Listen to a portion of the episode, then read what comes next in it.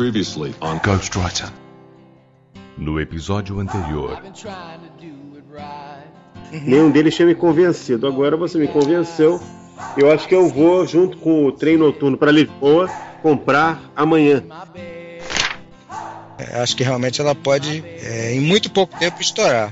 Eu acho que de repente pode ser forte candidata ao Jabuti já de 2013. Eu avalio o thriller pelo nível de batimentos cardíacos. Esse me deu taquicardia. Então ele é bom.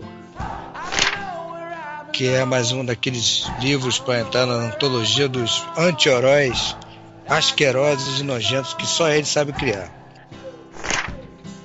É que a psicanálise naquela época era uma coisa extremamente em moda e que fevereiro era o mês da fossa, porque todos os psicanalistas saíam de férias pede ao Modena para retirar esse merece ser lido, porque todos merecem ser lido.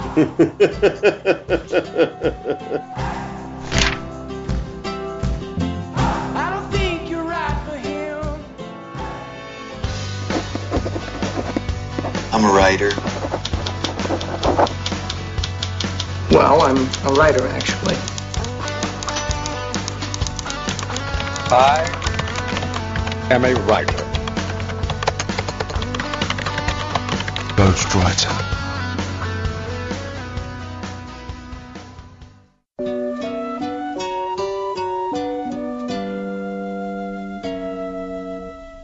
Dinheiro na mão é vendaval. Saudações literárias, queridos ouvintes. Eu sou Ricardo Erdi e esse é o podcast Ghostwriter. O programa de hoje vai ser um programa sobre um gênero literário que a gente não está muito acostumado a pensar sobre ele, mas é um gênero importantíssimo, movimenta uma quantidade muito grande de livros. E a gente está aqui com três autores aqui que são muito representativos. Vou chamar o nosso querido Marcelo Toledo, que foi o homem que conseguiu tornar esse, essa conversa possível. Seja bem-vindo, Marcelo. Olá, Erdi, tudo bem? Muito legal participar do programa. Olá para todos os ouvintes, Christian, Gustavo. Junto com a gente aqui também tem o Christian Barbosa. Seja bem-vindo, Christian. É, obrigado, Ricardo, pelo convite. Obrigado, Marcelo, por fazer o link. Prazer estar falando aqui no teu podcast. Olá para todos os ouvintes. Vamos conversar um pouquinho sobre esse gênero literário aí de negócios. Pois é. E para terminar aqui nosso Dream Team aqui da, da, do mundo das finanças, temos aqui o nosso famoso Gustavo Cerbasi. Seja bem-vindo também, Gustavo. Obrigado, Ricardo. É prazer estar com você, com o Marcelo, com o Christian. Obrigado aos ouvintes aí pela audiência aqui no Ghostwriter. Para mim é um grande prazer falar de livros, né? Que não, não é só o que eu faço, mas sou apaixonado por leitura também. Muito bom estar nesse papo com vocês. Então vamos em frente, a gente vai ler aqui os e-mails do nosso ouvinte do programa anterior, mas daqui a pouquinho a gente volta.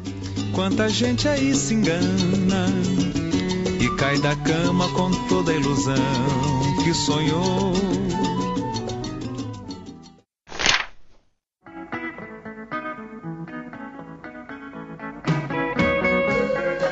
Salve, salve amantes da literatura! Eu sou Rafael Moro, editor do podcast. Sejam todos bem-vindos a mais nova leitura de e-mails e recados do programa. Ao meu lado, como não podia deixar de ser, Ricardo Erdi. Eu mesmo, como sempre. Não, sempre não. De vez em quando tem umas presenças melhores. É, Vivi Maurei, você tá falando delas, né? Da Eliane. A Eliane Rai, por falar nisso, tá sumida. Eu tenho tentado chamar ela pra gente gravar um podcast, mas ela só ignora a gente. Enfim, Eliane, o convite está feito, é uma brincadeira.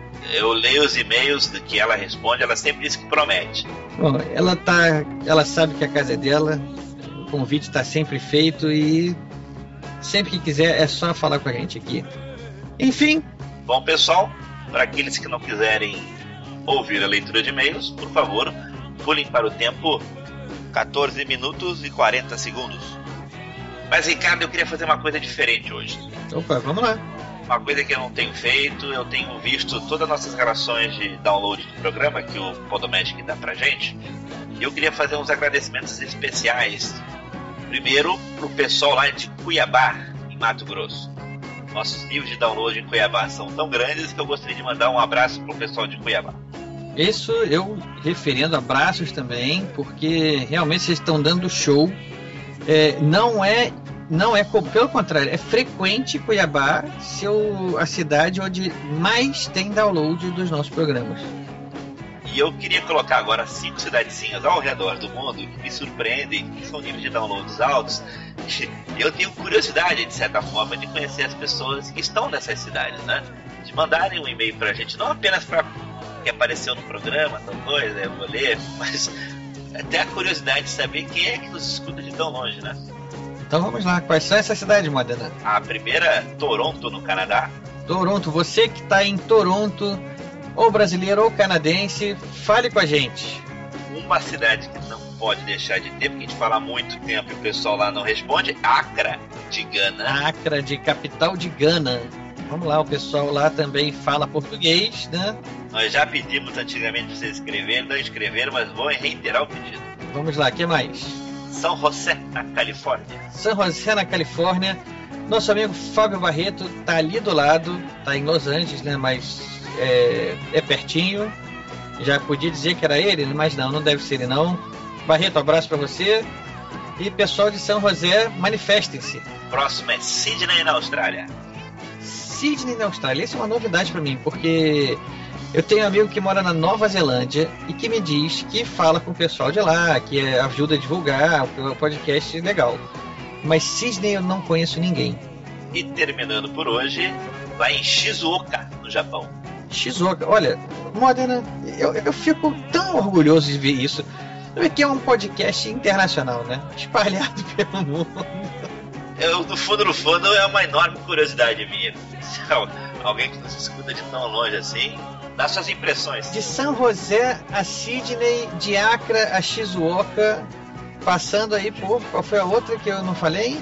Toronto. Ah, Toronto. Não, é, é, Toronto, né? Acho que foi Toronto. Toronto, Acre, São José, Sydney e Shizuoka.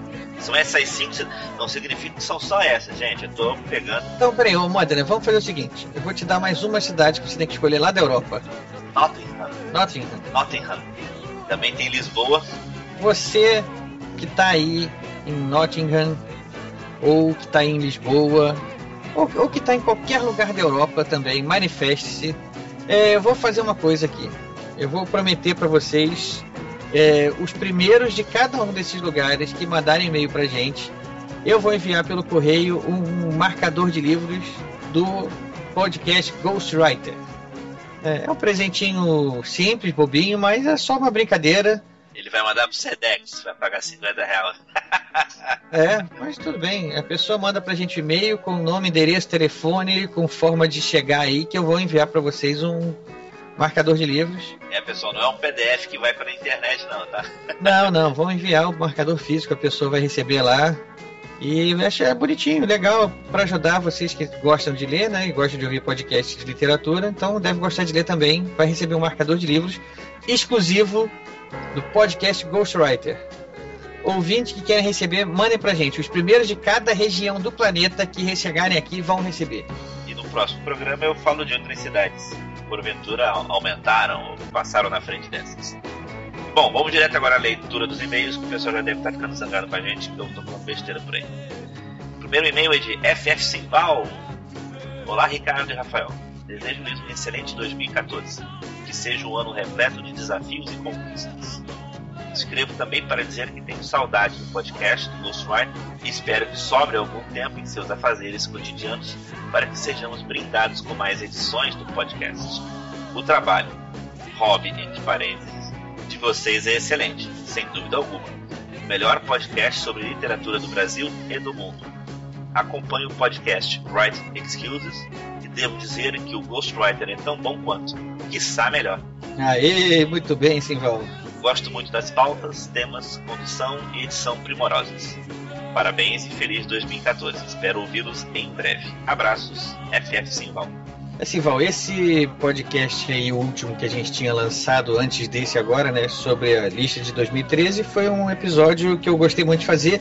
Mas eu vou confessar uma coisa, esse aqui agora, com esse pessoal aí de finanças e de carreiras aí, é, eu tenho um, um, orgulho grande de, de trazer eles para vocês, porque é um gênero da literatura que é um gênero, eu posso dizer que é um gênero diferente, né? Porque ele é, tem um, um, pouco mais técnico também, mas ele não é exclusivamente técnico. Ele traz os seus casos, né? Ele traz as suas dicas. Enfim, é um gênero literário é, é, não é um gênero literário tradicional e eu pouco ouvi falar dele em podcast por aí, então assim, eu tenho um orgulho de, de ter esse tema aqui no nosso cardápio de opções para vocês. Que tem que ser completo, né? Vamos lá, tra trazer todos os gêneros para vocês mesmo. Chuta a bola aí, vamos pro segundo e-mail, cara. Silva Sênior, vamos lá, saudações literárias, Erdim Modena. Eu vou ler logo, logo aqui a identificação dele que ele botou lá no fim, mas está aqui, é Irlão Silva, carioca perdido em Brasília, 43 anos, analista de sistemas, um dos nossos ouvintes mais fiéis aqui do pedaço. Saudações literárias, Erdim Modena. É muito bom ter vocês de volta ao Dial, e com um tema que com certeza os ouvintes do Ghostwriter gostam muito. As famosas listas, ainda mais com a participação do João Carlos e do Grande Mata. Tive que anotar quase todas as indicações dessa lista. De todos os indicados, só um está em minha estante. O vou comprar amanhã terá que ser aplicado, mesmo que amanhã se, se refira a um momento futuro. Espero ouvir de vocês de novo em breve. Não quero passar por outra crise de abstinência tão cedo e, como sempre, meus parabéns. Modena, excelente trilha para o início de um novo ano, nota 10. Essa vai ser melhor. Ah, é mesmo? Que bom, né? Boa. Ah, sinto-me lisonjeado por suas palavras e pelas do Mata. Sou fã de vocês é pela qualidade do trabalho e pode me chamar de fanático. A literatura faz essas coisas com a gente. Grande abraço, amigos, muito sucesso e vida longa e próspera. Tá aí, o e-mail do Irlon. Abraço pra você, Irlon. E para quem não se lembra, Irlon, Irlon foi o ouvinte que se encontrou com o Mata lá na Amazonas, né? Foi? Isso, lá em Manaus, na Feira do Livro de Manaus. Ele foi lá, é, Mata tava lá, ele procurou o Mata, se identificou. O Mata depois falou pra gente que adorou o contato, foi muito legal. O Irlon, gente boníssima. É assim que as amizades são feitas, né? Assim que a literatura se, se espalha. E a gente está aqui, o podcast está aqui para isso mesmo. E falando em ouvinte fiel, mais um, Rafael Botter. E Rafael Botter agora sempre escreve né, o nome, o que ele faz, porque da outra vez a gente cortou, reclamou, né? Agora ele sempre deixa. É, gente. Mas eu falei com ele e ele entendeu perfeitamente. Já que ele, o Irlon, por exemplo, são ouvintes que estão sempre mandando e-mail pra gente, estão sempre prestigiando a gente, eles têm que dar o exemplo para os outros que estão chegando agora, que querem também participar, querem ver, ter os seus e-mails lidos. Então eles têm que dar o exemplo. Já são velha guarda aqui, mas não é por causa disso que vai ter privilégio, não. Pelo contrário, tem que dar exemplo de mostrar como é que se faz. Então, é isso aí, Botter. Saudações literárias, Ghostwriters. Sou Rafael Botter, tenho 24 anos e estudo marketing. Moro em Ibitiga, interior de São Paulo. O livro que estou lendo é O Mundo pelos Olhos de Bob. Quanto tempo não nos falamos por e-mail? Vocês fazem falta aqui na web com as doses literárias do Ghostwriter. Estou ouvindo o episódio, estou curtindo muito com os convidados. Uma lista melhor que a outra e, claro, nos endividar com cartão de crédito por comprar tantos livros. Erdi Modern, uma coisa que comecei em 2014 é ler livros de autores nacionais. Quero seguir uma lista só de autores nacionais e estou gostando muito dos livros que li. Vejo que o Brasil tem bons escritores, pena que não são tão divulgados nesse mercado concorrido. Quero desejar um feliz 2014 para vocês e muito sucesso com os novos episódios. Grande abraço a todos, Rafael Bota. Bom, é isso aí. Bom, pessoal, como não pode deixar de ser, agora vai a nossa lista de endereços. Quem quiser encontrar lá no nosso site os programas para poder baixar direto de lá, vai nos encontrar na página programagw.podomatic.com programagw.podomatic.com Nosso Twitter é o arroba programagw arroba programagw.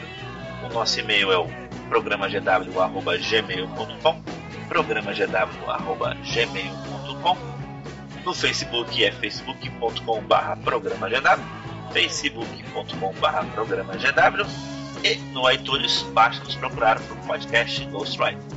Podcast Ghostwriter. E Ricardo agora está na mão de vocês. Segue a bola aí com o pessoal porque eu tenho mais mais dívidas lá para pagar com o meu cartão de crédito. Até mais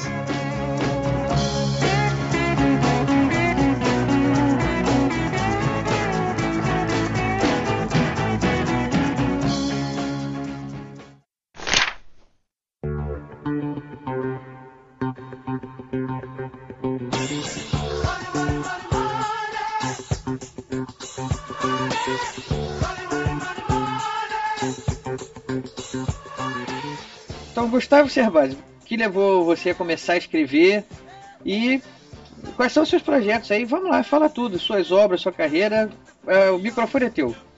Bom, vamos lá. É, escrever não foi exatamente um projeto da minha vida detalhadamente, minuciosamente planejado, porque eu, lá no começo da minha carreira, entre 98 e 2002, eu trabalhava com aulas de pós-graduação, consultorias de pequenas e médias empresas e lecionava sobre análise de balanços, é, é, avaliação de investimentos, ações, era o assunto que eu trabalhava. E como era um momento bem interessante da economia brasileira, muita coisa mudando, é, uma certa estabilização como consequência do Plano Real, começava a nascer lá no começo da década passada, lá por volta de 2001, 2002, um espaço mais representativo nos jornais, nas publicações, de educação financeira. Né? Uma educação financeira ainda modesta, falando sobre como preparar seu imposto de renda, o que fazer com o 13 terceiro. Mas o assunto estava tava surgindo, né? Surgindo, exatamente. Eu sendo um professor de finanças na Fundação Instituto de Administração, já reconhecida na época como uma das melhores escolas de negócios do Brasil, eu era fonte recorrente para falar um pouco de economia, um pouco de planejamento. E eu começava a dar aulas de finanças pessoais. Né? Os próprios alunos pediam, as instituições pediam, eu dava aula de análise de balanços, por exemplo, né, para pessoas leigas que queriam entender mais de gestão, e aí é, análise de balanços leva para análise de investimento, e os meus alunos começaram a ganhar dinheiro na bolsa com isso. Né?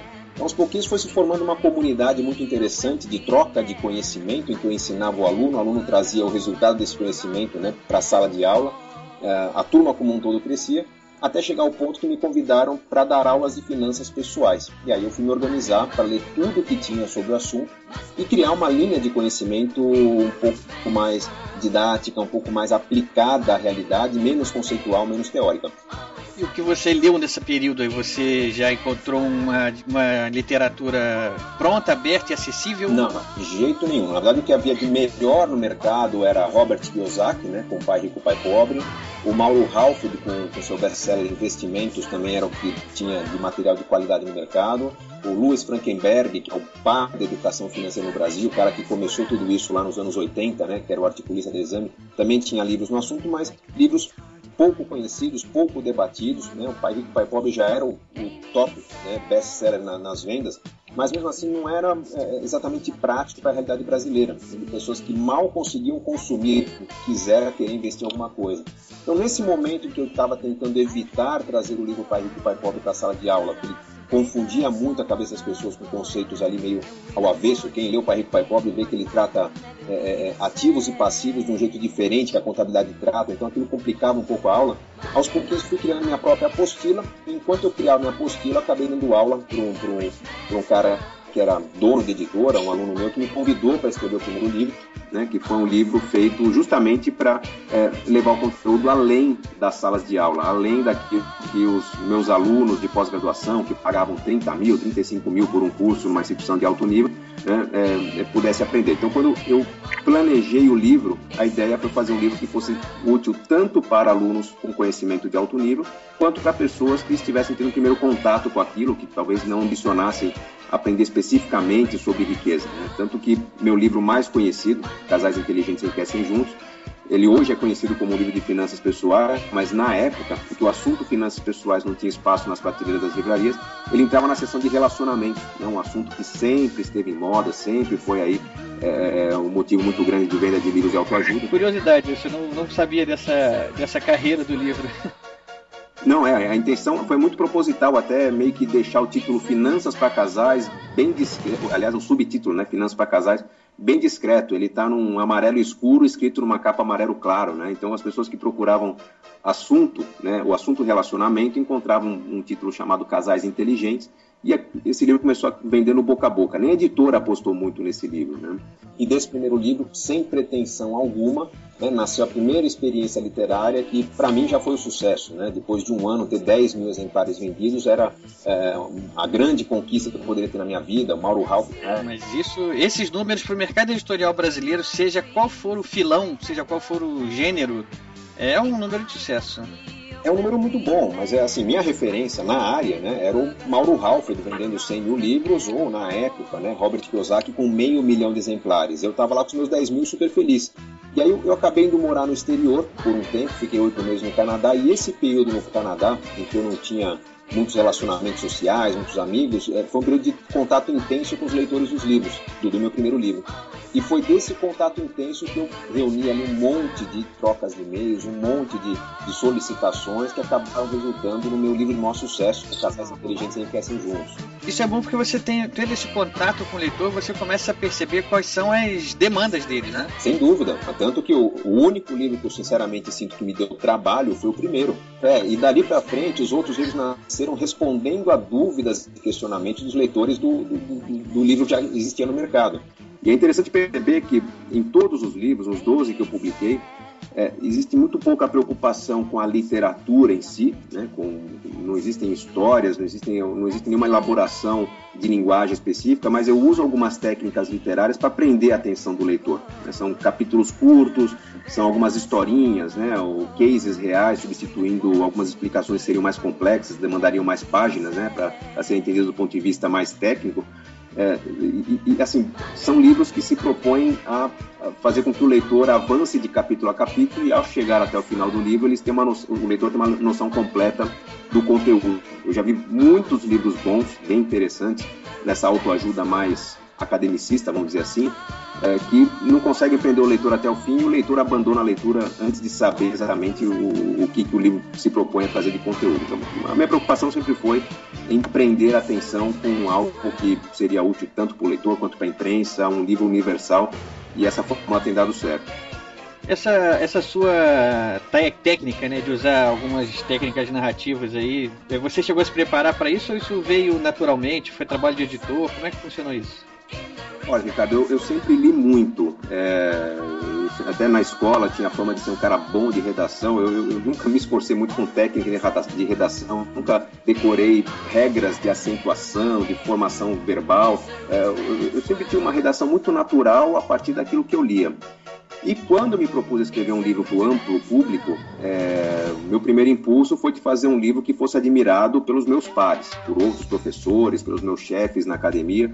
Só que para mim estava claro que se eu fizesse um livro nessa linguagem, esse livro não chegaria ao público, né? Eu estaria escrevendo para outras pessoas que já entendem do assunto.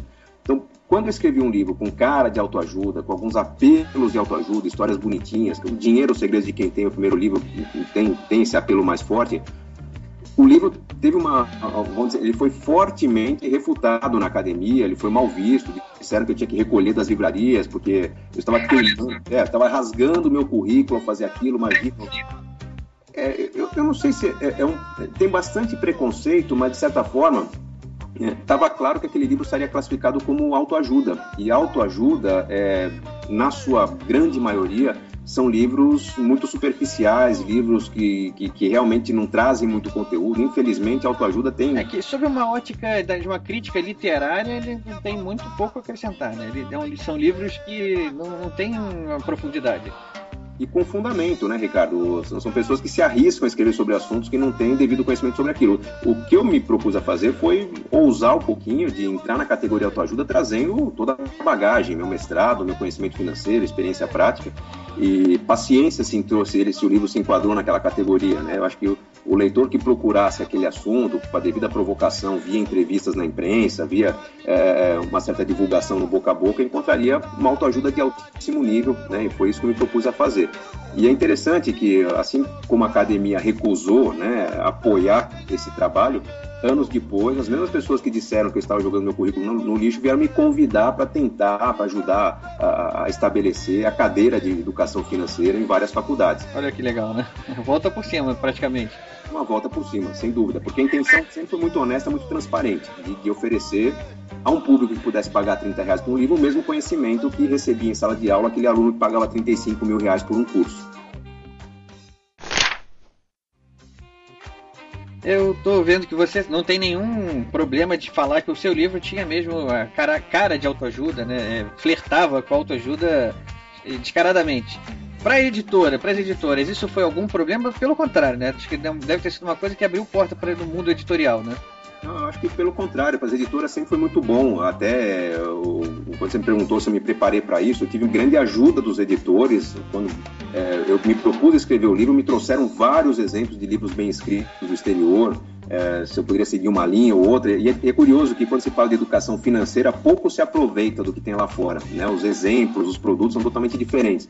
Mas sim, aproveitei um pouco da, da, da inspiração da linguagem. E, e, e, a ideia sempre foi atingir ao público. Né? Se o brasileiro médio tem um nível de educação baixo, não consegue ler um livro muito denso, muito complexo, eu tenho que fazer um, um texto adequado a esse público. Um outro exemplo interessante, Ricardo, é, é, que, por exemplo, o Casais Inteligentes Enriquecem Juntos foi adaptado para o cinema em 2012. É mesmo, essa é novidade, eu não, não sabia dessa. Parece que é algo natural, né? Paris Filmes, cinema tal, mas não é normal no Brasil um distribuidor de filmes convidar alguém para fazer um filme. O distribuidor vende o que está pronto. Quem faz filme é produtor, é roteirista, né? diretor. E pela primeira vez no Brasil aconteceu um negócio meio hollywoodiano, que é alguém que entende de bilheteria falar, vamos buscar um assunto que resulte em grande bilheteria, que estão fazendo arte demais e a arte não agrada o público. Né? Então eles foram buscar livros é, mais, mais vendidos, conceitos aí que eram mais debatidos na, na, na, na sociedade, e nasceu o Até que a Sorte nos Separe, um livro baseado no livro Casais Inteligentes Enriquecem Juntos, cujo objetivo, ou cujos objetivos eram basicamente dois. Do ponto de vista do produtor, do, do distribuidor, desculpa, era ter a maior bilheteria possível do ponto de vista do autor, Gustavo Cerbasi, era levar a educação financeira para o maior número de pessoas possível. Né? E aí nós conseguimos dois objetivos, tendo lá em é, 2012 o recorde de bilheteria do ano, 3 milhões e meio de público, né? faturamento muito interessante, quase 40 milhões de faturamento, e que resultou no Até que a Sorte no Separe 2, que desde o lançamento está bombando no mercado, quebrando todos os recordes do mercado do cinema brasileiro, e que já está motivando a produção do Até que a Sorte nos Separe 3. Né? Olha só, novidades aí em primeira mão. É isso aí, primeira mão mesmo, né? Isso não está sendo falado na imprensa, não. Então, o 3 está sendo trabalhado, já chegamos à conclusão que vai ser fora do país também, né? Até que a sorte nos separe 2 em Las Vegas. E filmar fora saiu muito mais barato e foi muito mais produtivo para a gente. Então, o Sorte 3 vem para ser filmado fora do Brasil também. Uma curiosidade, você tem alguma participação ativa na, na filmagem? Não, eu tive no Até que a Sorte no Separe 1, né? Tem um lance do leilão, que o casal ali, o Tino e a Jane estão discutindo, eu tô bem no meio da briga ali, eu apareço. No Até que a Sorte no Separe 2, eu tive um problema de agenda, né? A parte que eu poderia aparecer foi filmada no Rio de Janeiro, eu tava de férias fora do país. É, quando eles foram para Las Vegas, é um negócio super cronometrado, não dava para perder um segundo e ali, como eles não sabiam quando que ia chegar, acabei não aparecendo no filme. Mas não tem problema, tem muita personalidade, Jerry Lewis, Anderson Silva, um um time de primeira da Globo aí participando do filme, então ficou muito bom. Tô, tô muito, é, me sinto muito honrado de originado esse projeto e ter se tornado aí a maior franquia do cinema nacional brasileiro. A, a, participação que eu perguntei, mas assim, mais uma participação assim, tipo, de alguma, alguma mão sua no roteiro ou em alguma coisa de escolha de personagem também? Não, vamos, vamos é, ver os limites aqui, né? A escolha do, do, do, do, artista que vai fazer o personagem, eu não tenho acesso a isso, é coisa dos produtores, porque é, sócios do filme são é, os irmãos Gulan, né, que são os produtores, a Paris Filmes, Globo Filmes, Downtown Filmes são os distribuidores e eu. Né?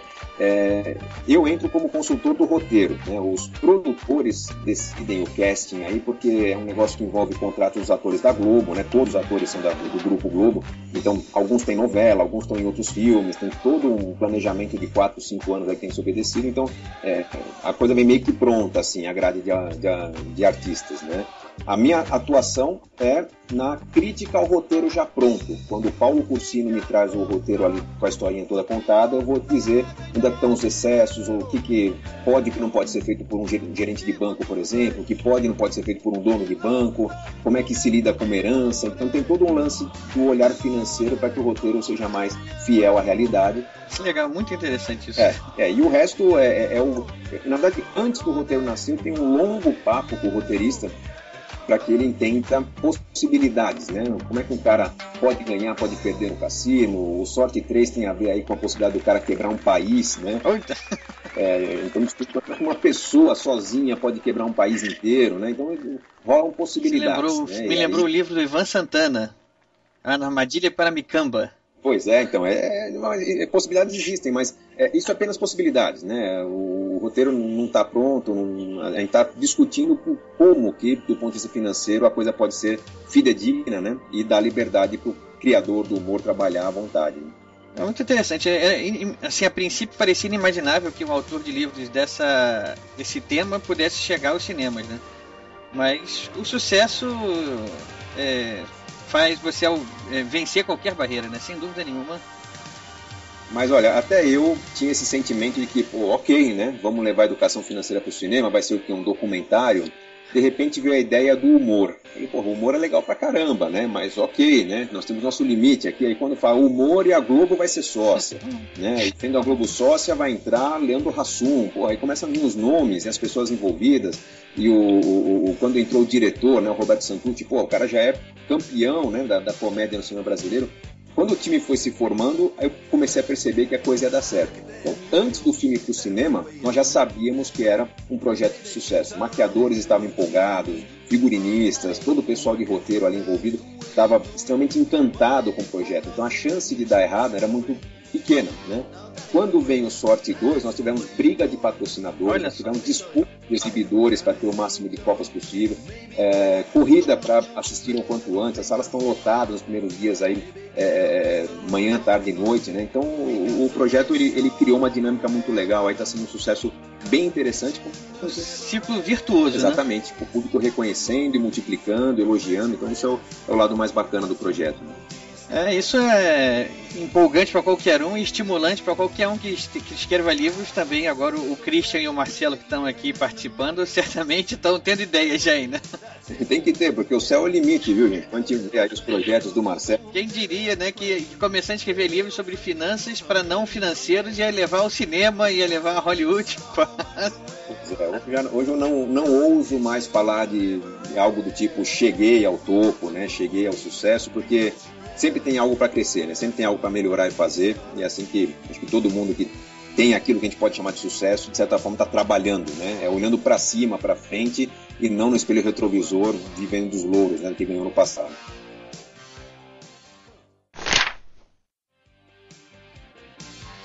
Vamos lá então, Christian, tá contigo aí, vamos lá. A gente quer saber como é que foi que você iniciou nessa carreira de, de escritor e chegou até essa sua linha aí de editorial aí que você se especializou em falar sobre administração de tempo, né? Beleza. Antes eu só queria fazer uma ressalva, porque uma das pessoas que eu tenho um grande orgulho é o Gustavo, grande amigo, é sócio, um cara que eu tenho uma admiração profunda, assim, acho que é o, realmente o único autor brasileiro de negócios e poucos no mundo que chegaram onde ele chegou. Eu acho que ele realmente é uma inspiração para autores novos, para autores existentes, para que entendam que realmente é possível, porque o Brasil, infelizmente, a gente tem aquela coisa do que a gente só valoriza o que deu errado.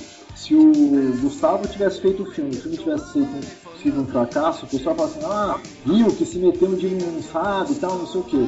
E o pessoal adora pichar aqui, né? Mas ninguém então acho que a gente tem que valorizar muito os caras como o Gustavo, que fizeram o que fizeram, que são o que são, um cara íntegro, um cara honesto, porque, é, sabe, aqui no Brasil, infelizmente, o cara que dá certo, o cara que ganha dinheiro é, vaga, é, é safado, ele roubou. Exatamente, a priori, né? Independente de como ele conseguiu dinheiro, mas só por ter conseguido dinheiro. Exatamente. É, ele já começa a se desconfiar, uma pessoa suspeita, né? Olha, eu fico feliz de ouvir isso do Christian, porque elogio é bom é, de, de, onde quer que venha, vindo do cara que é amigo, sócio, como você falou, mas principalmente que é um cara que eu me inspiro muito, é um elogio especialmente forte para mim aí, porque ele tô meio tô me arrastando, a coisa não tá indo legal, tô perdendo motivação, passa minha cabeça, porra, e o Cris? O que, ele faria nessa hora? é um cara que eu me inspiro bastante também. Né? Aliás, uma coisa importante é falar aqui pro nosso ouvinte, todo o, o, ouvinte aqui do Ghostwriter vai adorar saber que o Christian apareceu aqui, o avatar dele tá vestindo uma camisa de Star Wars. Isso é muito importante comentar, porque já mostra aqui que ele tá no caminho certo mesmo.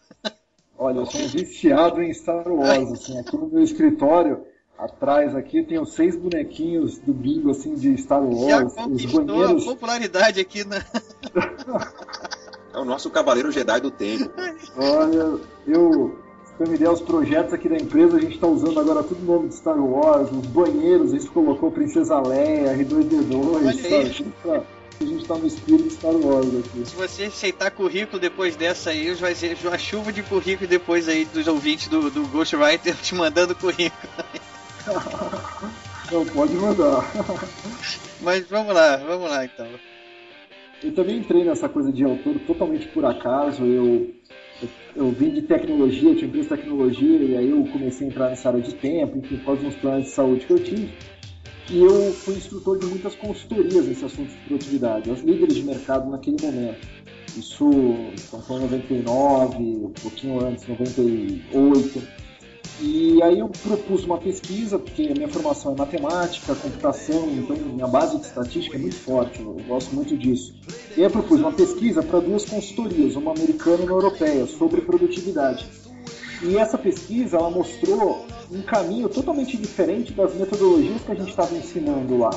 Por exemplo, a pesquisa ela apontou para uma coisa que veio se tornar realidade quatro anos depois da pesquisa. As pessoas falavam, naquela época que foi feita a pesquisa inicial, elas não, tinham, não existiam smartphones. Você tinha um, o Palm, que tinha acabado de ser lançado, o Palm Pilot, as pessoas usando o Palm, mas o celular ele tinha só aquela agendinha muito incipiente, né? Você não tinha um aplicativo no celular como tem hoje no iPhone, no Samsung. Mas 64% das pessoas naquela pesquisa falaram que usavam o telefone para colocar lembretes das suas reuniões, dos seus compromissos. E isso era uma coisa, por exemplo, que a metodologia das antigas gestão de tempo falavam que não podia usar o telefone ou nada disso, tinha que estar tudo na agenda de papel, ou no máximo no teu computador, isso daí tem vários dispositivos, era loucura que sincronizar essas coisas seria uma perda de tempo. Eu falei, cara, isso é totalmente errado. E várias outras coisas. Então essa pesquisa ela é, deu vários conceitos interessantes e eu levei para esses caras. E os dois foram categóricos dizendo, putz, isso não tem nada a ver, esquece isso, tá, não sei o quê. Eu lembro que, é, putz, totalmente desacreditado da pesquisa. Eu falei, caramba, mas aqui a gente tem dados, a gente tem sabe, naquela época eram 4 mil pessoas só que tinham respondido, mas já era gente do mundo inteiro que estava respondendo aquilo. E aí eu fiquei meio chateado com aquilo e comecei a escrever o que seria um método novo baseado no que a pesquisa, no que as pessoas estavam precisando e literalmente no que os caminhos apontavam. E essa, essa tese, esse escrito acabou virando um livro que na verdade eu, eu fui em várias editoras, que é uma coisa que muita gente pergunta, até no meu blog eu tenho um post sobre isso como escrever um livro, vamos falar, mas como você chegou na editora?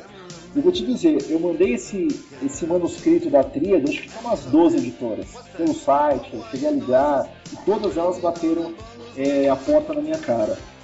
Aí eu tive um amigo que ele foi o revisor do meu livro, ele é um cara bem conhecido no mercado, que é o Ricardo Galupo.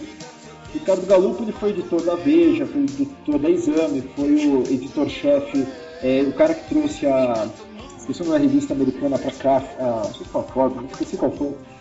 É, e ele foi, agora recentemente, o editor do Brasil Econômico, enfim. E ele estava escrevendo, ele era o ghostwriter do Abílio Diniz. Conheceu o Abílio há muito tempo, então eu estava escrevendo o livro do Abílio, e aí eu falei para ele, pô, Ricardo, será que você não revisa o meu livro? Eu acho que é uma pretensão, né, para um jornalista, escritor como ele, mas, pô, dá uma revisada. Aí ele falou assim, tá bom, vou revisar. Ele revisou o livro e falou, cara, esse livro é bom, cara, esse livro aqui tem pegada, é muito bacana.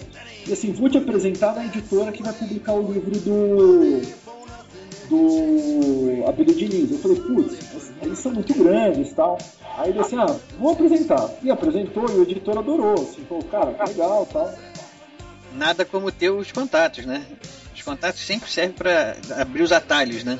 Eu lembro que a primeira edição, o, o editor lá da editora Campos ainda falou assim para mim: olha, você é muito jovem, eu tinha, sei lá, acho que 24 anos quando eu publiquei o livro. Ele falou o seguinte: nós não vamos botar a foto sua, porque senão as pessoas não vão comprar o teu livro. não vai passar credibilidade pela juventude. E vamos fazer uma edição com dois mil livros só. E vamos ver o que acontece. E aí eu lembro que quando eu publiquei o, o, o, o, livro, ele teve uma matéria na revista Época e o livro todo vendeu aos duas mil, aos dois mil exemplares em uma semana. E o cara me ligou na primeira semana do livro assim, cara, teu livro vendeu todo, a gente vai ter que fazer uma nova edição, vamos fazer com 10 mil. E assim foi, assim começou. Olha que, que boa notícia, né? Vendeu 2 mil exemplares em uma semana. No, em qualquer, como eu falei também no caso do Serbase, tu, é, no, no, em outros gêneros literários, esse, esses números são é, muito bons, né? Chamam a atenção de qualquer editor, de qualquer editora que queira publicar, ainda mais um autor novato, né? Para mim, eu não tinha a menor referência do que era vender mil, dois mil livros e tal. Mas eu, eu não tinha pretensão de ser um escritor. Eu, na verdade, estava só definindo uma tese. E aqui no Brasil, você não tinha nenhum livro sobre isso. Mesmo no mercado americano, aliás, no mesmo ano que eu lancei o, o, o livro da Tríade, hoje um dos maiores autores que fala sobre esse assunto é o David Allen, que lançou um método chamado GTD, que eu gosto bastante. Mas a gente lançou no mesmo ano. Eu não me baseei no GTD para falar, e, enfim, foi no mesmo ano que a gente lançou.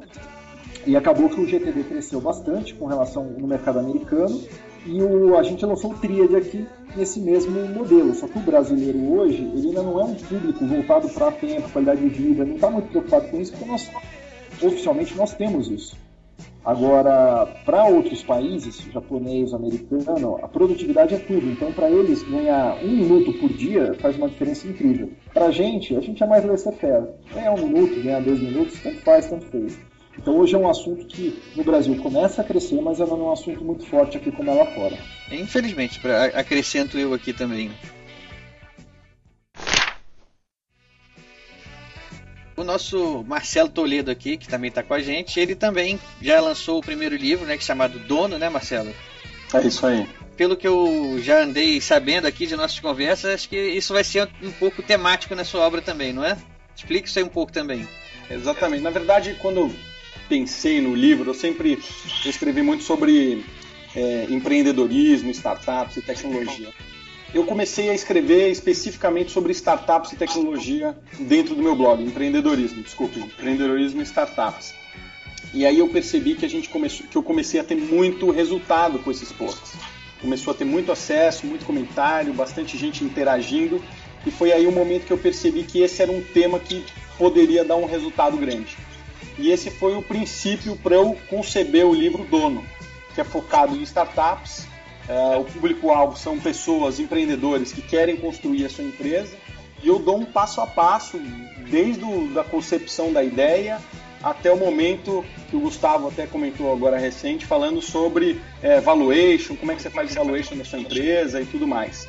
Então é um grande manual de como construir uma startup. Para quem quer empreender, é, vai, vai, vai procurar os cursinhos da área e vai procurar o livro também do Marcelo, que está tudo ali, né? Exatamente. Quero ser dono.com é o site dele.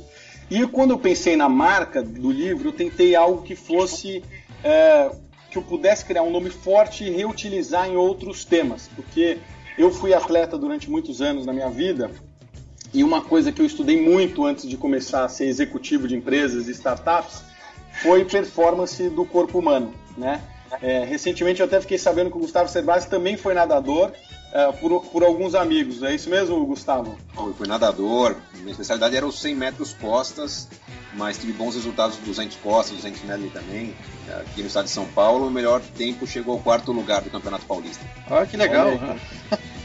eu fui jantar com os amigos da natação, é, ex-amigos, ex-nadadores, e eu fiquei sabendo que o Gustavo era, é, e, e, as irmãs, se eu não me engano, né, Gustavo, eram excelentes nadadores. Minha irmã, minha irmã foi campeã brasileira. Ah, é? Revelações aí, tá vendo?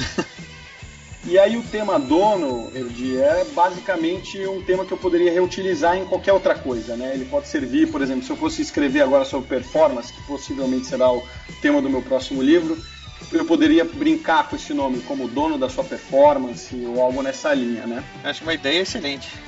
O, o, esse, o dono ficou como uma marca que pode ser utilizado para diversos outros livros, mas a minha realidade ainda está bem, apesar de o, o, o, Gustavo e o Christian terem generalizado que isso daqui é um Dream Team, inclusive você, eu ainda não faço parte desse Dream Team.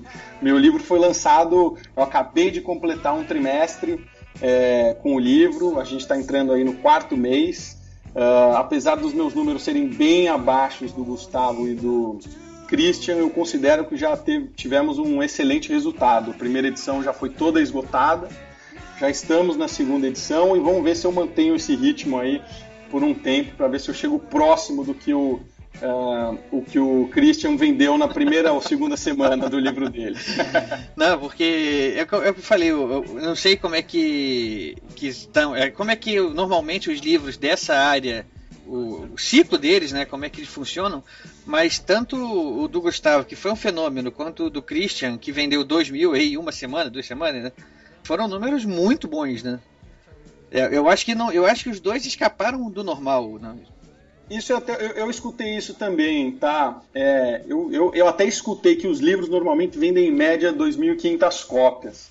É, mas eu, eu, desde o começo eu sabia que esse era um, era um mercado que possivelmente venderia pouco. Hoje, como a gente conversou no passado, na, há pouco tempo aqui, é, o céu é o limite, né? Então, é, eu, eu, particularmente não escrevo, eu sempre escrevi para mim, não para os outros. E foi uma consequência esse livro ter saído e, e as pessoas terem gostado. Mas foi um trabalho que foi muito mais para é, desenvolver um tema que eu sempre gostei do que focado em falar vou produzir um livro, vou fazer algo para alguém ou para ensinar a alguém, né?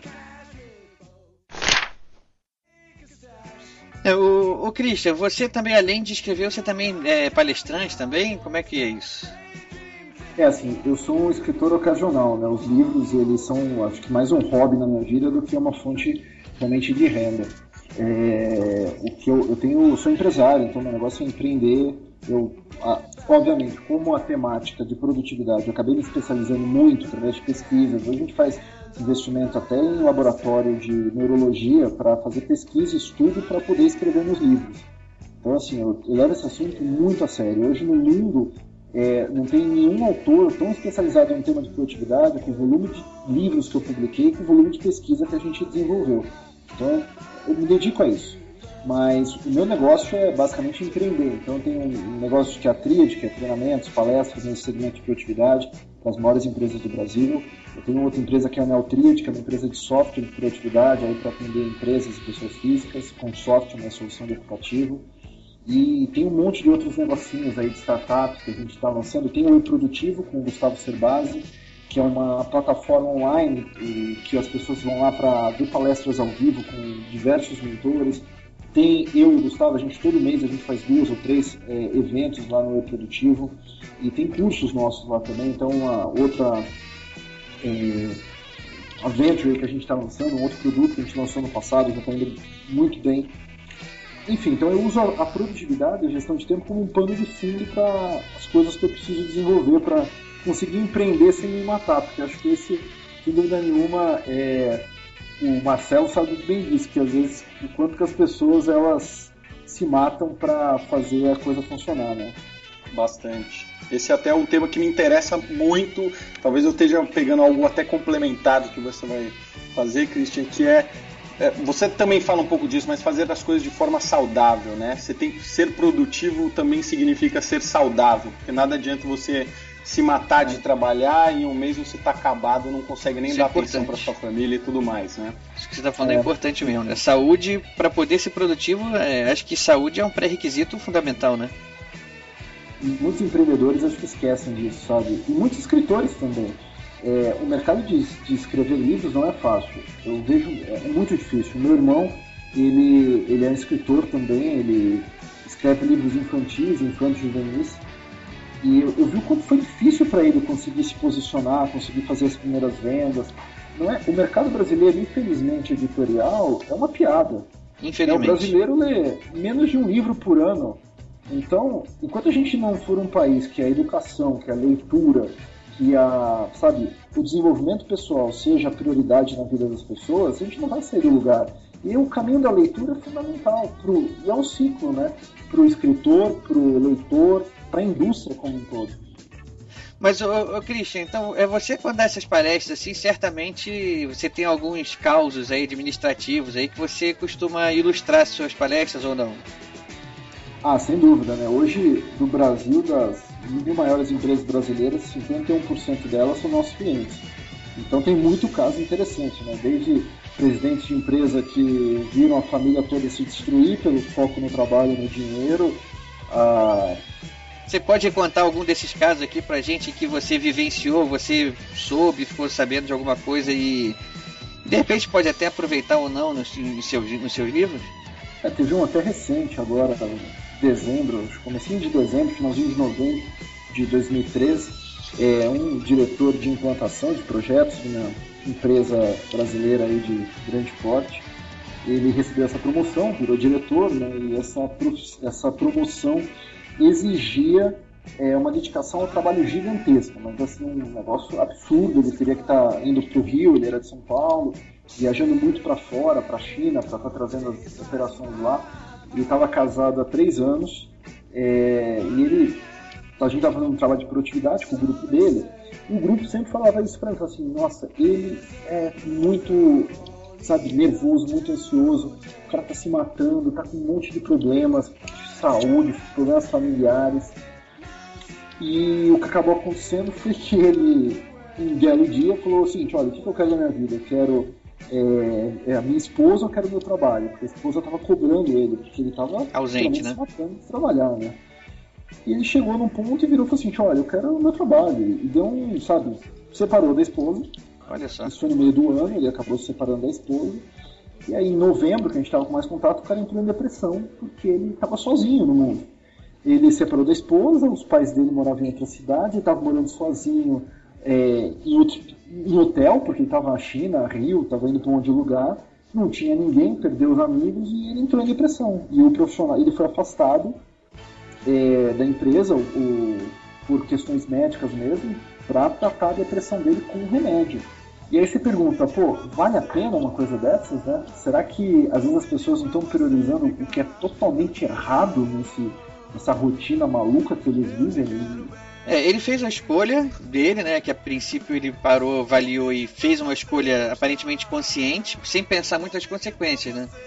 Acho que faltou certamente aí uma, um, um planejamento aí do, do futuro, né? De, de, que, onde ele pudesse conciliar as coisas que seriam importantes, né? E, esses casos realmente eles são muito ilustrativos, né? De várias coisas. Esse teu caso pode ser aproveitado para ilustrar N situações, né?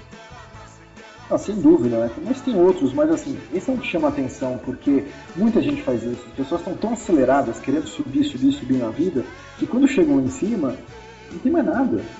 E esse é o ponto. Eu acho que a gente, o que eu defendo é dar para ter vida se a gente souber gerenciar o nosso tempo. Porque tempo é a base de tudo, é a base de família, a base de saúde, a base de dinheiro, a base de lazer. Então, se você quer aprender alguma coisa na sua vida, aprenda a ter mais tempo, porque o resto você consegue com isso. E as pessoas se esquecem disso. E quando estão vendo, às vezes é tarde demais e não conseguem mais voltar atrás e fazer uma vida que realmente tenha sentido para elas.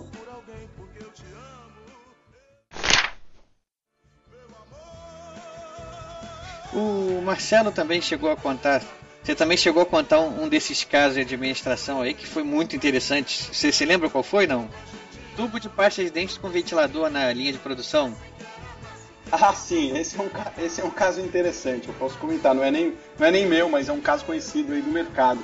Mas complementando esse tema, o mercado de startups, onde as pessoas estão são, são empresas novas nascendo no mercado, eles têm a, a obrigação de, de tentar fazer algo útil, conseguir dinheiro para se sustentar e fazer uma empresa rentável. Então as pessoas acabam exagerando um pouco na, no, no trabalho. Né? Eu que trabalho com isso há muitos anos, mais de uma década, eu vejo pessoas chegando cedo, 7, 8 horas da manhã e indo sair às 11 da noite, sem finais de semana, trabalhando todos os dias, e isso faz com que a pessoa se acabe, né? E, e o ponto fundamental aqui disso que eu estou falando é o seguinte: é, nem, não sei nem se 50% do tempo que elas estão na empresa elas são produtivas.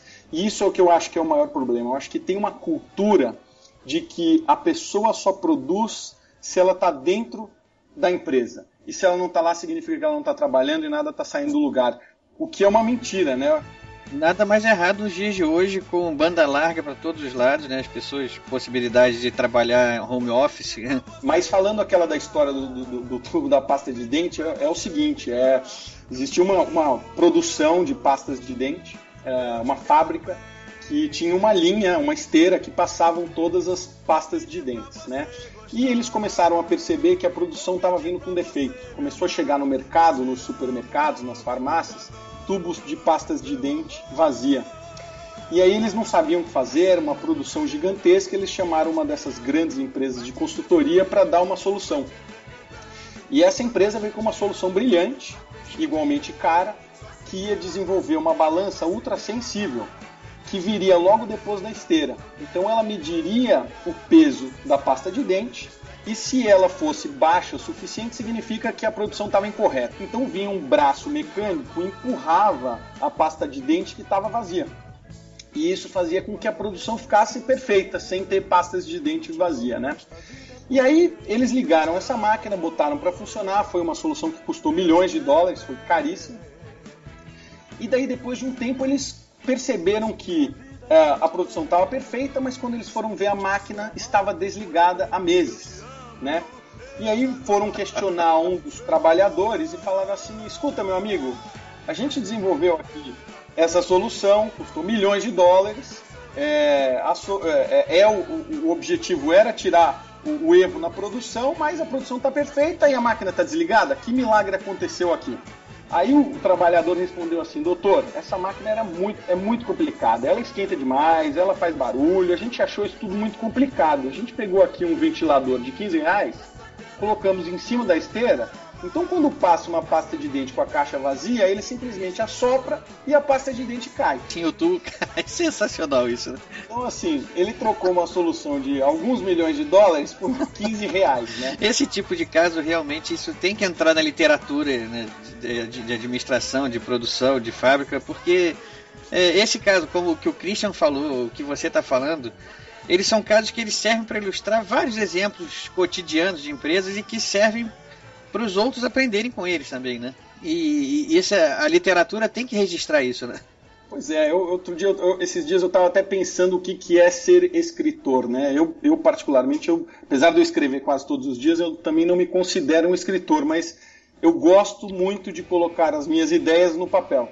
E eu acho que isso acaba caracterizando o, o, um escritor, né? Você já está com algum projeto de um segundo livro já? Em, já está andando o projeto ou só tem ideias ou vai parar por aí? Como é que tá isso? Não, não vou parar por aqui não. Eu estou estruturando um livro agora sobre um tema que eu gosto muito. Esse é um livro até que tem um público-alvo bem maior, é um tema bem mais popular, mas é um tema que eu estudo desde pequeno. Eu fui atleta de alta performance, nadei no Pinheiros durante muito tempo e eu sempre me interessei sobre performance do corpo humano. Então, eu vou escrever possivelmente um livro sobre como você utiliza mais do seu corpo com menos esforço, menos desgaste, como você pode, por exemplo, dormir melhor, como você pode é, ganhar musculatura, perder peso, como você consegue dormir uh, de uma forma mais é, que te dê um retorno de descanso melhor.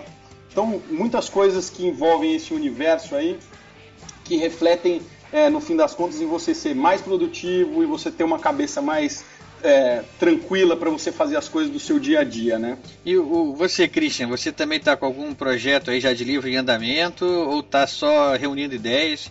Como é que está seu momento aí? Esse ano o momento é do papel de presidente. Eu, tô, eu acabei de fazer uma, uma, uma parte da minha empresa foi vendida para um grupo de investimentos e esse ano a gente está crescendo muito com a parte de software, tem várias coisas que a gente está trabalhando. Então esse ano eu não devo ter nenhum lançamento. Acabei de lançar o último livro agora, final do ano, em outubro, novembro, das 60 estratégias. É, o livro foi bem, acho que já bateu acho que 14 ou 15 mil exemplares, pelo que eu soube. Ah, mas esse pessoal, Marcelo, esse pessoal aí se vende livro com essa facilidade, fica falando esses números como se fosse assim, ah, uma bobagem. Em é, dois meses eu vendi 14 mil livros. Não, não é bobagem, eu acho muito legal porque acho que ajuda as pessoas, sabe? Não, isso, isso é muito é... bom você, você falar de número, porque a maioria dos, da, dos é. escritores é, tem um certo melindre para falar sobre isso. Né? Então é muito legal quando você fala isso e você mostra é, o, o que assim, é, isso é para ser o normal mesmo, né? É, eu acho assim, acho que você pensar pequeno, pensar grande, vai dar o mesmo trabalho, entendeu? Eu, eu, não, eu não sou um autor de vender que nem o Gustavo. O Gustavo lança um livro, ele vende às vezes é, 50 mil exemplares em dois, três meses. Mas para mim um número de 15, 30 mil para um livro em alguns meses, para mim é muito. Então eu acho que é bem legal isso. Então, você lançou então agora em novembro, qual foi o nome do livro lançado? É o 60 Estratégias de Produtividade. Basicamente é um resumo de tudo que eu já escrevi, também coisas novas em coisas bem práticas, assim. Então eu lancei esse livro agora e não devo me envolver num projeto de livro para frente. Eu devo estar, talvez, no ano que vem, revisando um livro meu que é o Você Dona do Seu Tempo, que foi Gestão de Tempo das Mulheres, mais para o final desse ano. Mas livro novo mesmo, só 2015. É só, só registrar aqui, o dono do seu tempo não é do Toledo, né? Não é do. o Marcelo é só o dono. O dono do seu tempo é o Christian Barbosa. É, o meu é Dona do Seu Tempo, que foi um livro de gestão de tempo só para as mulheres. Foi bem bacana a pesquisa.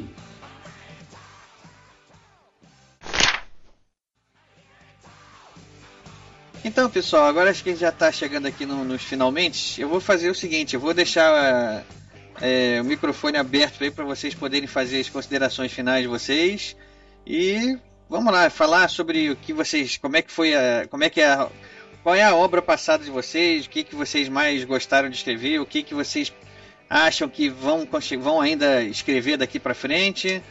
O microfone está livre. Vamos lá. É, Christian, vamos lá, começando por você então, Christian. Quem vende primeiro? é, eu acho assim, escrever, eu tenho muita, eu não tenho muita facilidade em escrever. Para mim, escrever não é uma coisa natural como para algumas pessoas é, que fluem assim. Eu tenho que realmente parar, me focar, porque senão não vai acontecer. E acho que o livro mais difícil de escrever sempre é o primeiro.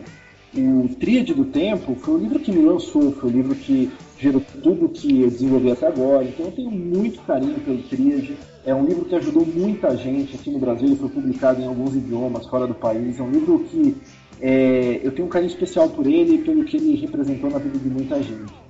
Então esse é um livro especial.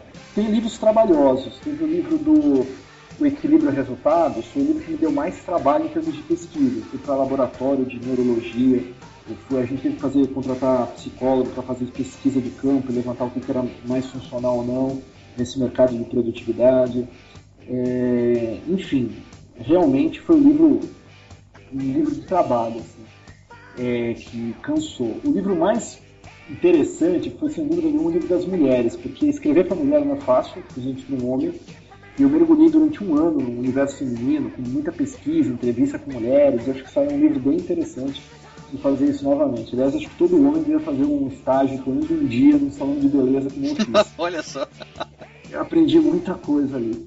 Acho que escrever uma arte. Eu admiro muito um cara hoje, que acho que todo autor deveria se inspirar, que é o Malcolm Gladwell, Gladwell que é... Puta, Escreveu é, Blink, Blink, é, vários outros Davi Golias. É, o cara é muito bom e, e assim, ele tem uma, ele, ele não escreve livros, né? Ele escreve best-sellers. Exatamente. Ele já falou isso uma vez numa entrevista. E aí, uma vez eu, vi uma palestra dele, lá nos Estados Unidos, que ele está falando sobre o processo de escrita dele. Ele falou assim, olha, é, eu escrevo aquelas coisas que, primeiro, que ele acredita, que ele pesquisa, mas de uma forma que possa se tornar um blockbuster. E ele tem uma fórmula para isso que eu achei muito interessante. Assim, olha, por exemplo, a minha história, a, a, minha forma é storytelling. Eu sempre começo e termino contando histórias, porque o mundo é feito de histórias. Aí, escritores, ouçam o Christian. Né? O Christian está aqui passando uma, uma, orientação de quem sabe o que está falando. Né? Então, escritores e, e, e, quem quer ser escritor aí, ouça o que o Christian está dizendo que vale a pena. É, eu, isso foi uma coisa que eu aprendi também. Os meus livros que foram melhores foram os livros que têm mais história. Quando eu estou muito técnico, eu sou um cara técnico, realmente, computação, estatística, enfim. Quando eu sou mais técnico, às vezes eu, eu faço mais dados ou mais to-dos, as pessoas não gostam. Mas quando eu pego um livro e conto um monte de história, as pessoas adoram. E queria de um livro assim, um livro recheado de histórias, né? Então as pessoas, elas gostam disso. É, isso é muito legal mesmo. Vamos lá, Gustavo. Bom, Ricardo, para mim, prazer enorme estar com esse Dream Team aqui, batendo esse papo enriquecedor. É, falamos de coisas novas aí, algumas é, exclusividades aqui no nosso papo, mas quero convidar o nosso ouvinte a, a acessar o site maisdinheiro.com.br. Meus 14 livros estão todos publicados lá, em vários canais de, de, de, dicas, de orientações, outros serviços que a gente presta. E o site produtivo.com, que junto com o Cris, além de ter a comunidade de conhecimento, é, para quem quer realmente é, é, se envolver com o assunto, tirar suas dúvidas e, e aprender de maneira personalizada, o evolutivo.com ali tem um, um, trabalho bastante dirigido e personalizado que vale a pena conhecer. Mas prazer estar com vocês. Obrigadão, Ricardo. Prazer é nosso. Muito obrigado. É, Marcelo, então vamos lá. Como é que a sua, como é que tá sua vida agora em torno dos livros? Bom, eu tô, tô com o dono, que basicamente é, é um livro sobre startups e empreendedorismo. Esse livro é, toca num tema que me fascina muito, que é, para mim, a nova economia, né? Se a gente começa a olhar o, os, os, headlines dos jornais, revistas, a gente está sempre falando dessas novas empresas. É o Facebook, é o Instagram, são as startups que são vendidas por um bilhão de dólares e assim por diante. E isso é o que faz é, é, esse mundo ficar muito fascinante. É um mundo extremamente arriscado, porque você pode construir uma empresa e ela pode quebrar e você pode gastar, perder um monte de dinheiro. Por outro lado, você tem a chance de ficar milionário ou, ou, ou fazer bastante sucesso nesse mercado. E as pessoas ultimamente, principalmente os mais jovens, eles têm se interessado muito por esse tema. O interesse deles tem sido em construir empresa. Ninguém mais quer ter chefe, ninguém mais quer ter horário, as pessoas querem fazer as coisas em que elas acreditam e que os corações dela batem mais forte, né? E se você tiver, ah, você ouvinte, tiver algum interesse nessa linha, eu recomendo meu livro, que é o Dono. O site dele é o quero ser dono.com. E eu tenho também o meu blog, que falo sobre vários assuntos sobre startups, tecnologia e no futuro agora eu vou começar a falar sobre biohacking ou performance do, do corpo humano, que é o marcelotoledo.com. Então agradeço a presença, o convite aí, Ricardo Erdi, Christian, Gustavo, foi um prazer falar com vocês. Achei a conversa muito boa. Muito obrigado aí. Gente que agradece e agora o podcast está aberto para vocês. Vamos, vamos marcar a volta aí. Para! Para tudo! Como assim? O programa termina e o Ricardo não se despede de forma adequada? então, sempre sobe para o editor. Então, ouvintes, muito obrigado. Até o próximo programa. E vou deixar vocês com um presentinho. Claro que isso ilustra um pouquinho a minha idade. Mas é muito bom ouvir isso aqui de novo. Até mais, pessoal.